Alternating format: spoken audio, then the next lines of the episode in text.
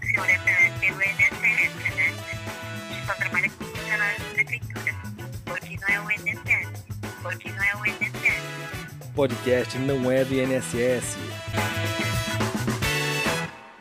Olá, seja muito bem-vindo ao podcast Não é do INSS, o primeiro podcast de RPPS feito por RPPS para você RPPS. Para você que nos ouve, já aproveita e nos siga nas redes sociais. A gente tá pelo arroba Não é do INSS no Instagram, no Facebook, YouTube, TikTok. Fica na sua preferência. E se gostar do nosso conteúdo, compartilha também com os amigos. Todos os nossos episódios completos ficam disponíveis nas principais plataformas de streaming. A gente está no Spotify, Deezer, Anchor, Apple Podcasts, Google Podcast, Amazon Music. Fica à vontade. E aproveitando agora nosso primeiro RPPS do ano, que já vem aqui para o nosso bate-papo, já vem direto da cidade de Seropédica, Rio de Janeiro. Aqui na nossa mesa virtual, Hugo Lopes de Oliveira, diretor-presidente do Seroprev. Tudo bem, Hugo? Tudo bem, Rafael. Bom dia para você, bom dia a todos que nos ouvem. Uh, Seropédica fica o quê? Praticamente do lado já de, do Rio de Janeiro mesmo, né? Isso, isso. Seropédica faz parte da região metropolitana do Rio de Janeiro e é, digamos assim, na dentro da região metropolitana, para quem está saindo para São Paulo pela Via Dutra, a BR-116, é a última cidade ali da Via Dutra. Então, a gente já está aqui pertinho da Serra das Araras, né, a famosa Serra das Araras, que é a subida já para o Médio Paraíba para quem está indo para São Paulo. É um bom lugar para a gente contemplar um pouquinho também, né? Sim, a gente está aqui bem localizado. A gente a gente está aqui, o centro de Seropédica está eh, a dois quilômetros do encontro da, da, da Dutra com o arco metropolitano. Então a gente consegue sair aqui para qualquer lugar do estado do Rio de Janeiro, Minas, Espírito Santo, São Paulo, com muita facilidade. A gente, digamos assim, em termos de logística, nós estamos muito bem localizados. Então é privilegiado mesmo, hein? Sim, a gente tem até um parque industrial aqui em crescimento. A gente tem já fábricas da BRF que produz é, salsicha enlatada, a gente tem a Protect Gamber, a P&G, que produz pasta de dente, outras empresas já, Depósito das Casas Bahia, outras empresas já se instalando aqui devido a essa localização privilegiada. E a gente tem aqui também a sede da Universidade Federal Rural do Rio de Janeiro, né, que é a antiga Escola Nacional de Agronomia e Medicina Veterinária, que é a universidade mais antiga do país, né, completando agora, vai completar 113 anos aí de criação. Pô, maravilha! A Seropédica, então, tinha que ser muito mais conhecida do que ela é de fato hoje, né? Exatamente, Rafael. Ainda tem mais um detalhe: é o maior campus da América Latina. A Universidade Federal Rural do Rio de Janeiro tem o maior campus da América Latina. Grande parte do território do município de Seropédica pertence ao campus da universidade. Pô, maravilha! Aproveitando, Hugo, uh, já conta um pouquinho também pra gente sobre uh, o município mesmo de Seropédica e a prefeitura. Qual que é a massa de vocês, com qual massa que vocês trabalham? Conta um pouquinho sobre o Instituto também.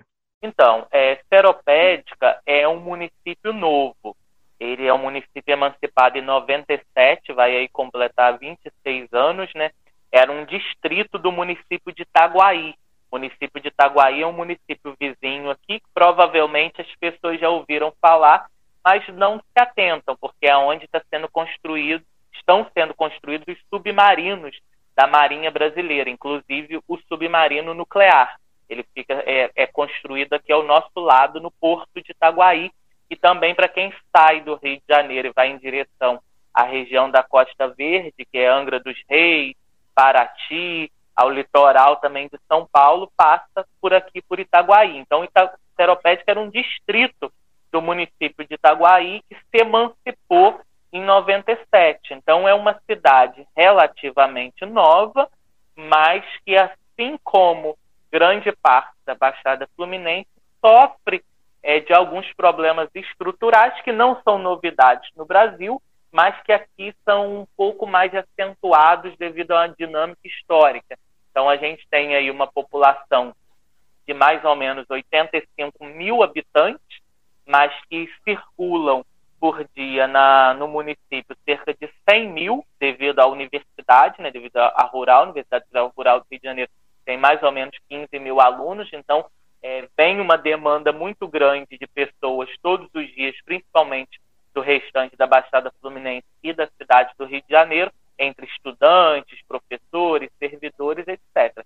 Então, é um município com mais ou menos é, população estimada pelo IBGE em 85 mil é, habitantes, que tem uma renda média alta devido à universidade, né? vários professores da universidade residem aqui em Seropédica. A gente tem, inclusive, um bairro da própria universidade com casas que pertencem à União. E o município emancipado em 97, eh, em 2005 criou o seu fundo de previdência. E em 2009 ele foi transformado em uma autarquia, que é o Instituto de Previdência de Servidores Municipais de Seropédica, também uh, conhecido pela sua sigla, Seroprev. É, inclusive agora, é, no próximo dia, é, no próximo sábado, agora o Instituto está fazendo aniversário, completando 14 anos desde a sua fundação em 2009. Então, mais ou menos a configuração é, é, do município, da prefeitura, do Instituto do Seroprev é essa. É um município novo, então você tem ainda poucos aposentados, poucos pensionistas em vista de outros municípios, mas você tem uma parcela crescente aí de servidores efetivos, com novos concursos que vão sendo realizados. Hoje a prefeitura conta com mais ou menos 4.500 servidores e a gente tem aqui uma linha velocidade extraordinária de concessão de aposentadorias e pensões. É, 4.500 servidores na ativa, isso aí, né? Ah, já é considerado meio que um, um médio porte já para um RPPS também, né? Pela quantidade que, é. ah, ainda que vocês não tenham muito volume de aposentados e pensionistas, mas é, é, você já imagina que seja esse volume todo vindo para vocês daqui a pouco, né? Sim, a gente é classificado no ISP do Ministério da Previdência, a gente é classificado como médio porte, né?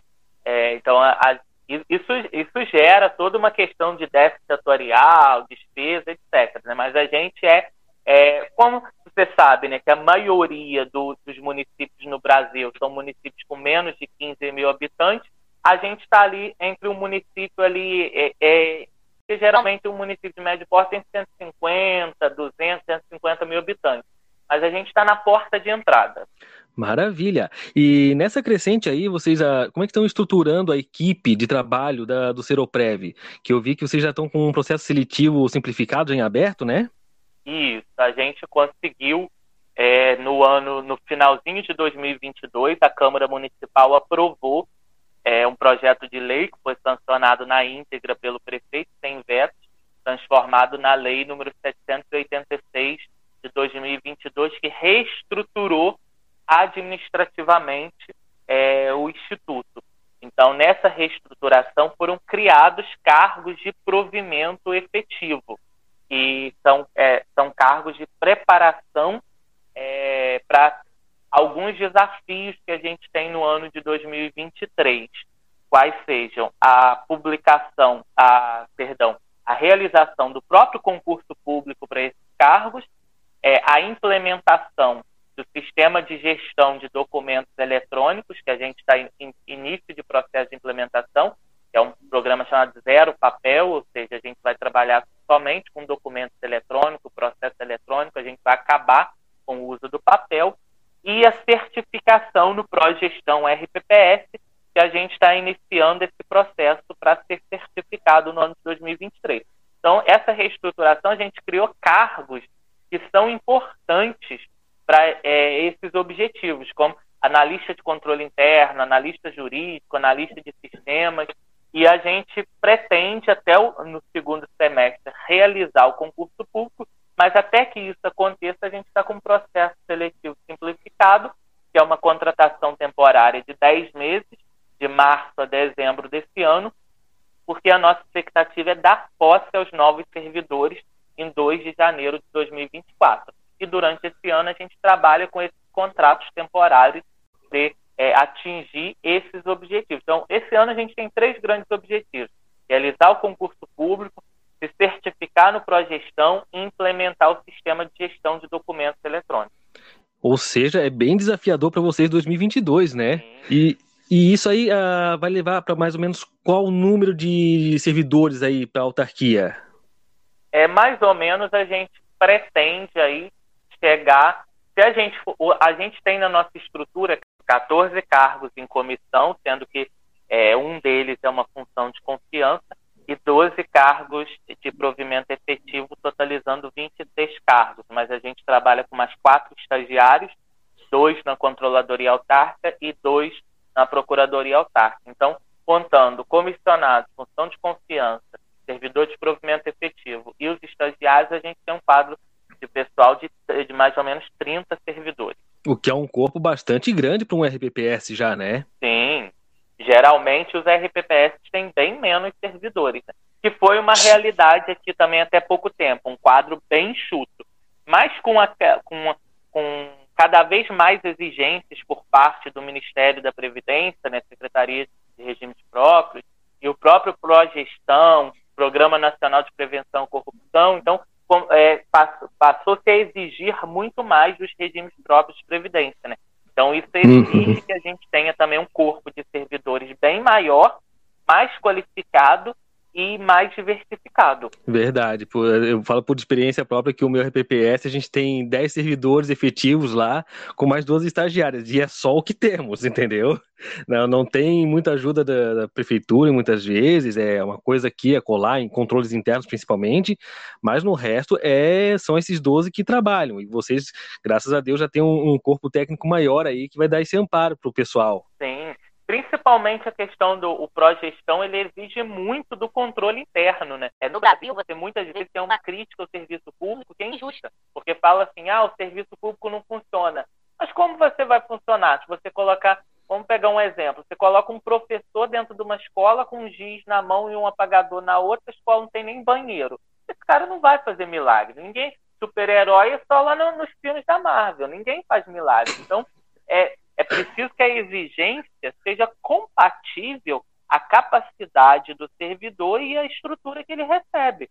Eu sou servidor de carreira do município. Eu hoje ocupo aqui o cargo de diretor-presidente, nomeado pelo prefeito por um mandato de quatro anos, mas eu sou professor da rede municipal de ensino, eu sou servidor de carreira. Então eu sei o que é você estar no serviço público e muitas das vezes você não ter pessoal suficiente você não tem estrutura suficiente, você não tem equipamento, você não tem material suficiente, e aí exige-se do servidor que ele faça um verdadeiro milagre, que ele acaba não fazendo, e aí gera muitas vezes a crítica no serviço público, que por parte da população é uma crítica correta, justa, a população tem o direito de exigir um serviço público de qualidade, mas que às vezes a culpa recai sobre o servidor e o servidor não tem muito o que fazer.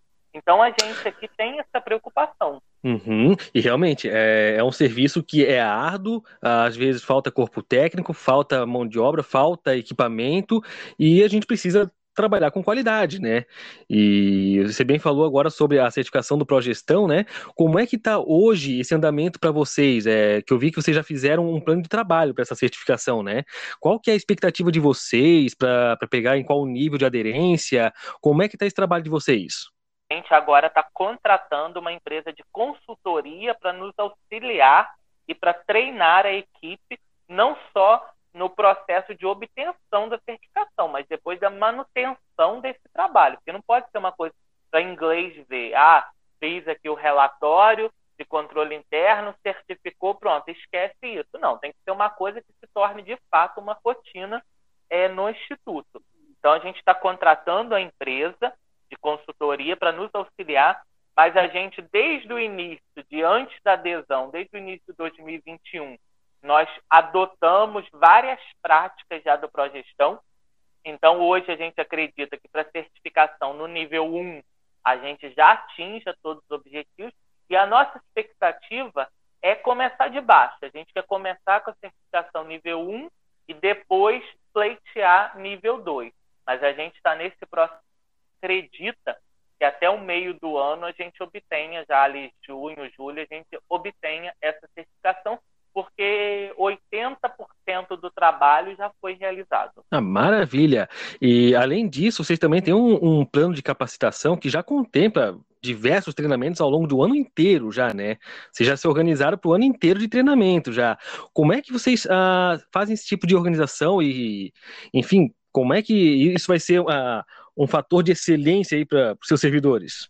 Então, é, na Previdência, eu, eu creio que qualquer lugar, principalmente no momento que a gente vive, mas na Previdência, a gente tem é, dois panoramas. De um lado, a gente tem uma legislação que é muito complexa, porque você tem regras de transição, contabilidade aplicada ao, setor público é uma coisa já difícil, contabilidade do setor público do regime próprio de previdência é mais difícil ainda, e no outro panorama você tem a mudança cada vez mais acelerada dessas regras. Então, quase toda semana surge uma coisa nova e a gente precisa acompanhar essas transformações para não ficar parado no tempo. Então, a importância do plano de ação e capacitação, que é uma das exigências do Progestão, é para manter a equipe sempre atualizada naquilo que há de mais novo em termos de regras, de legislação,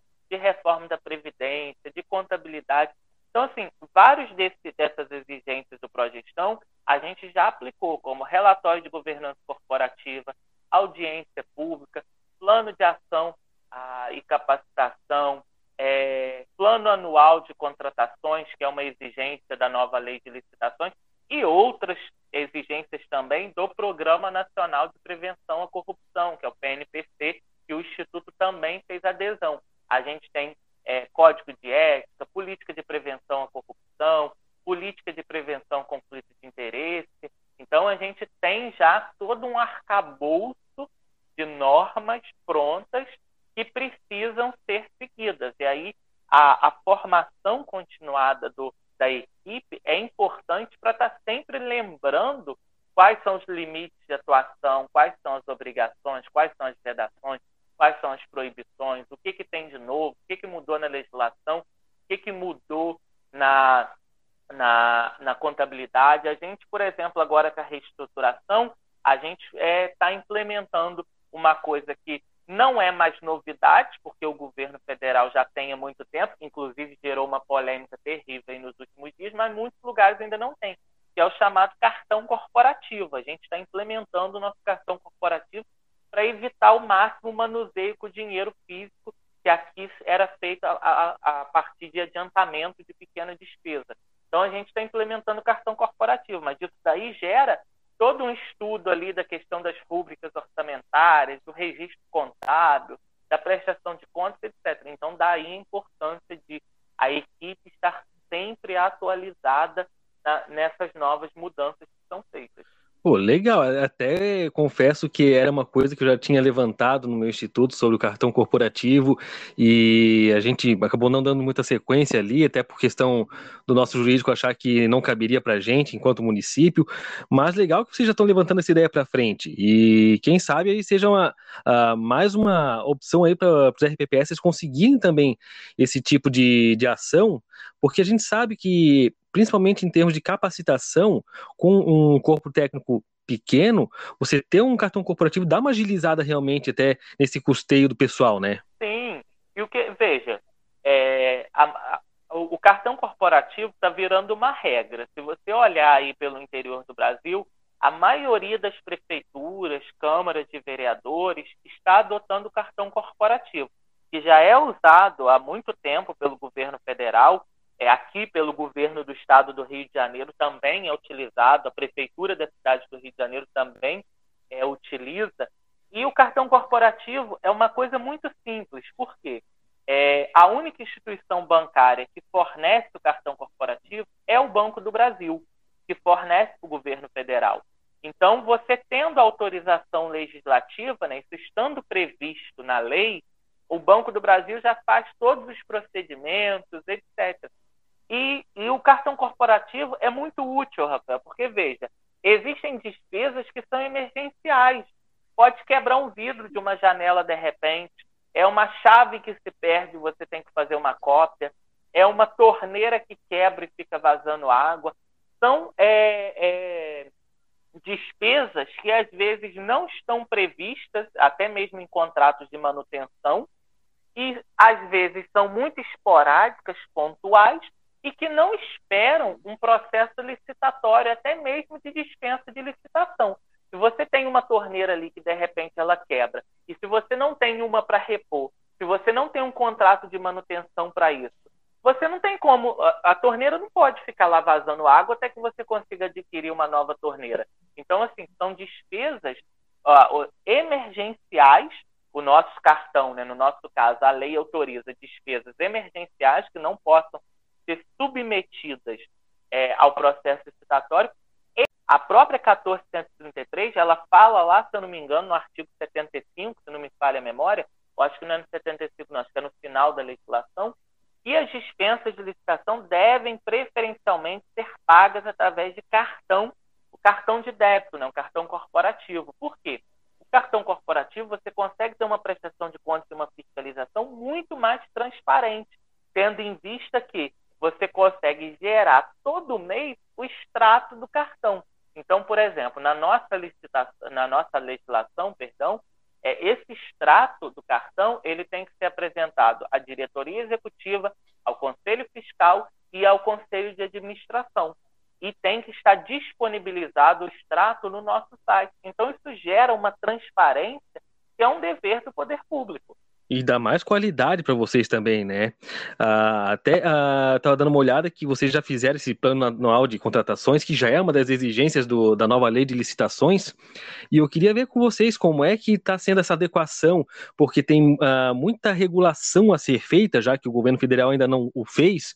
Então, cada ente teria que fazer a sua regulação para poder se adequar à nova lei de licitações. Como é que isso está sendo trabalhado aí no RPPS ou no ente? Então, no nosso caso aqui, do, do, do Seroprev, né, da autarquia, a gente tem o cargo do agente de contratação, que na nova lei é a figura da pessoa que vai fazer as licitações. A nova lei ela não prevê mais a comissão permanente de licitação, é o agente de contratação que pode ter uma equipe de apoio e que, em casos de, do pregão, ele pode ser você pode ter um pregoeiro ou o agente de contratação ser nomeado pregoeiro. E aí, no nosso caso específico, 99,9% das no... dos nossos processos de contratação, eles se enquadram na dispensa de licitação da nova lei, porque ela, o valor foi fixado em 54 mil, em 50 mil reais, se não me falha a memória, e ele é reajustado todo ano pelo INPC. E no ano passado ele foi reajustado para 54 mil uns quebrados, agora esse ano já tem 57 mil e uns quebrados. Então a gente consegue é 99,9% dos nossos processos de contratação eles se encaixam dentro desse limite da dispensa de licitação. Fornecimento de material de expediente, material de, de limpeza, contratação de empresas de consultoria de investimentos, aquisição de mobiliário, aquisição de, de equipamentos de informática, é, aquisição e manutenção de ar-condicionado, extintor de incêndio, tudo isso, como a gente é um órgão pequeno, a despesa fica dentro da dispensa de licitação. E a dispensa de licitação, em vista da lei anterior, ela mudou muito pouco. A, a grande mudança é, que aconteceu é justamente é, na questão do limite, né, que era 17 mil, 18 mil, passou e agora já está em 57. Então, a gente não tem uma regulamentação própria, respondendo a sua pergunta. A gente utiliza a regulamentação federal, diante uhum. da ausência de uma regulamentação própria, mas o município está providenciando já essa regulamentação. Mas a regulamentação, de fato, ela é muito mais para o pregão, para as outras modalidades, inclusive novas. Para a dispensa de licitação, mudou muito pouca coisa. Inclusive, nós fomos é, o primeiro órgão do Estado do Rio de Janeiro a registrar uma dispensa de licitação no Tribunal de Contas do Estado a partir da Lei 14.133. Inclusive, assim que a lei foi publicada, a gente já começou a fazer a primeira dispensa ali com aquela legislação e quando a gente finalizou a dispensa e foi remeter ela para o Tribunal de Contas, o sistema do tribunal ainda não estava nem sequer adaptado à nova legislação, e aí eles falaram para a gente: olha, aguenta um pouquinho aí que a gente está ainda é, é, é, estruturando ali o sistema. E de todas que a gente fez, é, eu não lembro aqui de cabeça, mas eu acredito aí que mais de 40, mais de 50 já, é, não teve nenhum questionamento pra, por parte do Tribunal de Contas do Estado, todas foram é, registradas de forma regular. é, sequer houve qualquer tipo de, de, pedido de esclarecimento, então a gente entende que é, a, a, o procedimento que a gente adotou foi o procedimento regular e que era o procedimento esperado pela nova legislação. Então, a gente não teve nenhum tipo de dor de cabeça já com a aplicação. A gente está aplicando a 1433 desde o dia da sanção da lei. Já estão na vanguarda, então, do uso da 1433 já. Sim, aqui no estado do Rio de Janeiro, nós, de fato, nós fomos a vanguarda. Fomos o primeiro órgão, nível municipal ou estadual, a utilizar a legislação. Ah, legal isso. E como tinha citado anteriormente ali sobre a, a atualização constante de vocês e dada a legislação que é, tem sido alterada a cada pouco também, né? Eu vi que vocês emitiram também uma cartilha previdenciária, já a segunda edição da cartilha previdenciária de vocês, que já consta já é, que foi feita recentemente a reforma da Previdência Municipal. E queria ver com vocês como é que se deu essa reforma, porque a gente sabe que acaba sendo dor de cabeça para todo mundo ter que fazer essa reforma, é meio que impopular, né? E qual que foi o feedback dos segurados com essa reforma da Previdência? É, então, é, a gente, inclusive, é, nesse ponto, Rafael, a gente está desde ontem já trabalhando na terceira edição da reforma da cartilha, perdão, a, a edição de 2023. Né? A gente tem as duas primeiras, vamos para a terceira, para cada vez mais melhorar o acesso do, do, dos servidores às informações. Mas veja, a, a gente tinha a obrigação de fazer uma reforma da Previdência pela imposição da emenda 103 de 2019 e porque o município precisava parcelar em 240 vezes a sua dívida com o Seroprev, que totalizou quase 55 milhões de reais de dívida de governos passados. E aí a Constituição só permitia o parcelamento até 60 vezes, o que ia dar uma parcela de quase um milhão por mês, ia ficar muito pesado para a prefeitura. Salvo se o município fizesse, a, se adequasse à emenda 103, é, para ela poder é, para poder parcelar em 240 vezes. Então, o processo de elaboração da reforma da Previdência Municipal ele foi muito transparente. A minuta do, do, do projeto de lei foi submetida ao Conselho Fiscal, ao Conselho de Administração, que tem a representatividade dos servidores, e, é, modéstia à parte, eu é, fui durante muito tempo, é, durante muito tempo, não, perdão, durante pouco tempo, na verdade, dois, três anos, eu fui coordenador geral do sindicato é, dos profissionais de, educação, que aqui no estado do Rio a gente tem é, um, um sindicato é, único do estado inteiro, que é o CEP, o Sindicato Estadual dos Profissionais em Educação, mas que tem os seus núcleos municipais. E eu fui, durante um, um pequeno período, coordenador geral é, aqui do núcleo Seropédica, e eu sempre estive à frente de muitas lutas em defesa do funcionalismo. Então, a gente conseguiu um plano de carreira pioneiro no estado do Rio de Janeiro, a gente conseguiu é, reajuste é, em percentuais altíssimos, com ganho real, a gente conseguiu a realização de concurso público, convocação de servidores, etc. A gente, a gente fez uma luta é, que, que, ganhou um, reconhecimento estadual. Então, eu sempre, a, a, os servidores já me conheciam dessa luta, né?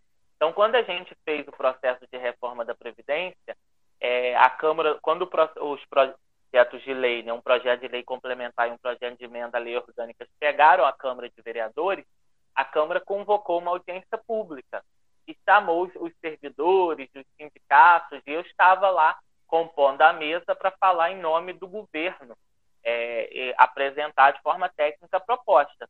Então, é, a proposta foi, a, a questão foi muito transparente. Ela foi apresentada, olha, nós temos, um, nós temos dois problemas. O primeiro, que é a própria é, é sobrevivência do Instituto, que naquele momento, antes da reforma da Previdência, tinha um déficit atuarial estimado em 550 milhões de reais, ou seja, um pouco acima do próprio orçamento anual do município, que está chegando aí perto de 500 milhões, ou seja, o déficit era maior do que um orçamento do município.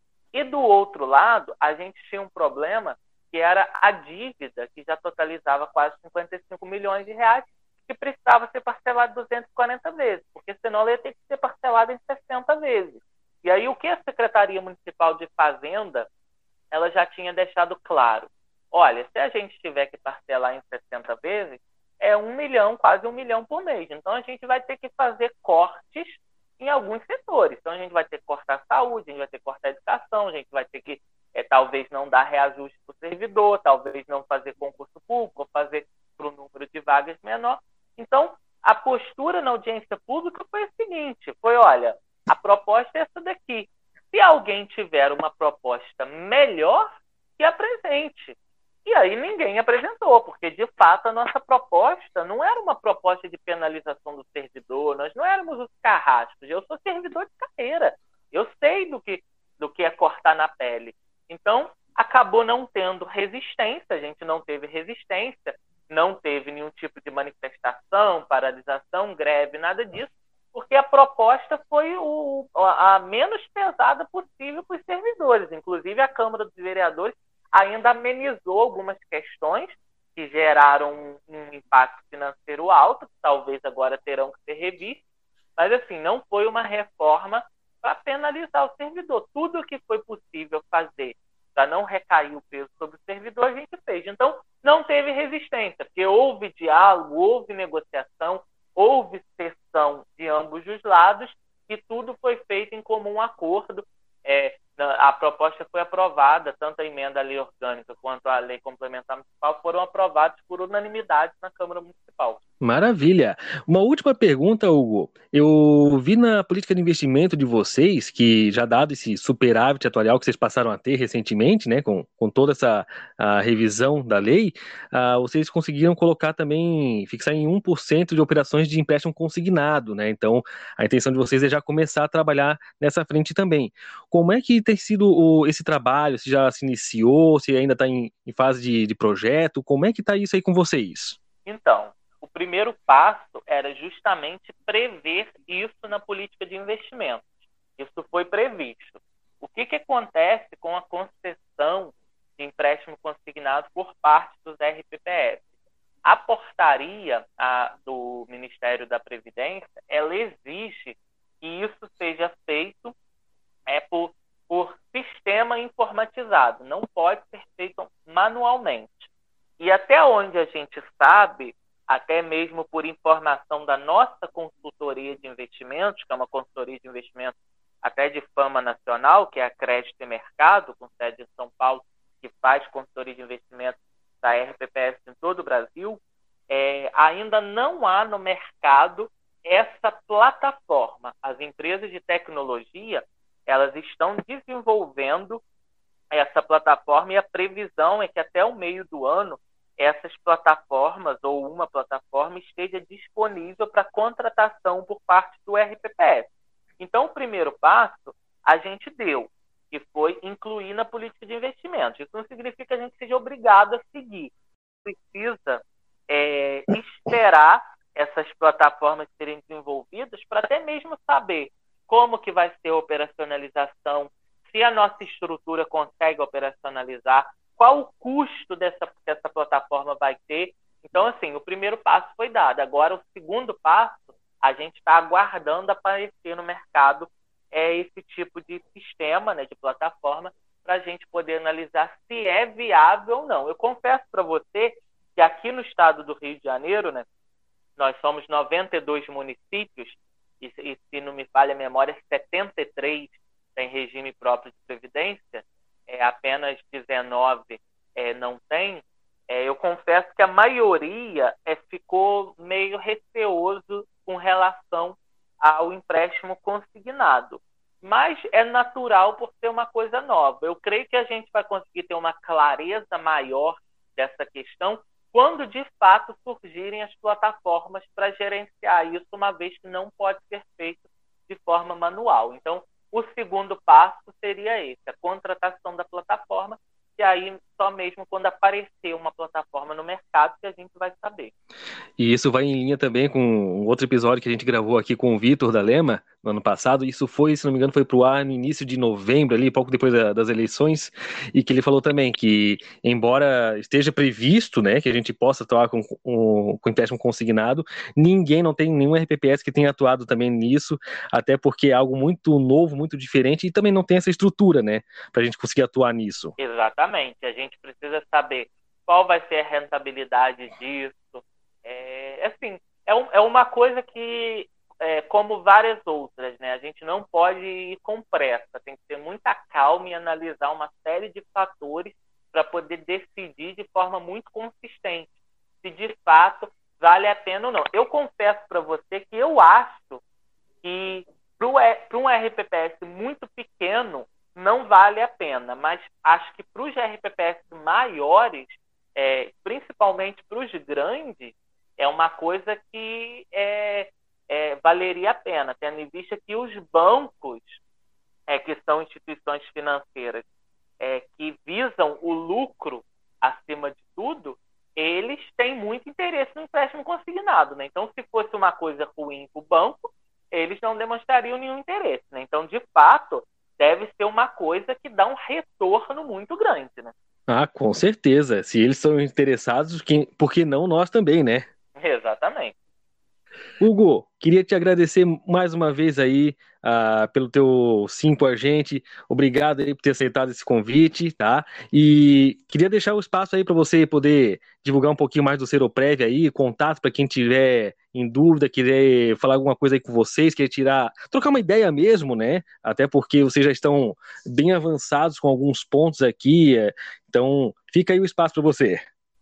Obrigado, Rafael. Quem quiser entrar em contato com a gente, pode ser feito através do telefone ou do WhatsApp institucional, que é o 21 2682 0075, é tanto o telefone quanto o WhatsApp institucional. Eu acho que é o melhor canal é, para início de qualquer é, diálogo, conversa, para informações, elogios, sugestões, críticas, etc. E a gente está de portas abertas para receber quem quiser conhecer a nossa experiência.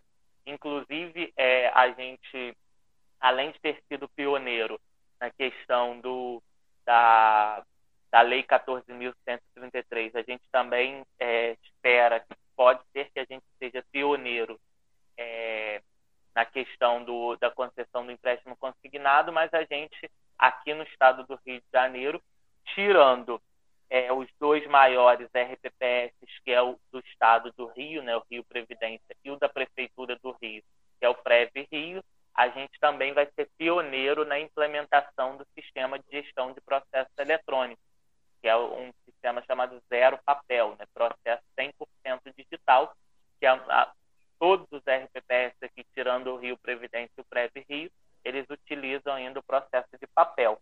Então, é, vários colegas de outros RPPS, eu já deixei as portas abertas aqui para quem quiser conhecer e deixo também aí para qualquer lugar do Brasil, tendo em vista que hoje a gente consegue, é, a tecnologia nos permite contato com a, qualquer pessoa em qualquer canto do Brasil. A gente está de portas abertas e agradeço, Rafael, é, por esse espaço aí, da gente poder trocar essas experiências, que como diz meu irmão, conhecimento nunca é demais e não ocupa espaço. Então, é, todos nós só temos a ganhar com essas trocas de experiência, com esses relatos, com os encontros, as formações, etc. Então, meu muito obrigado, Rafael. A gente está à disposição para contribuir no que for possível.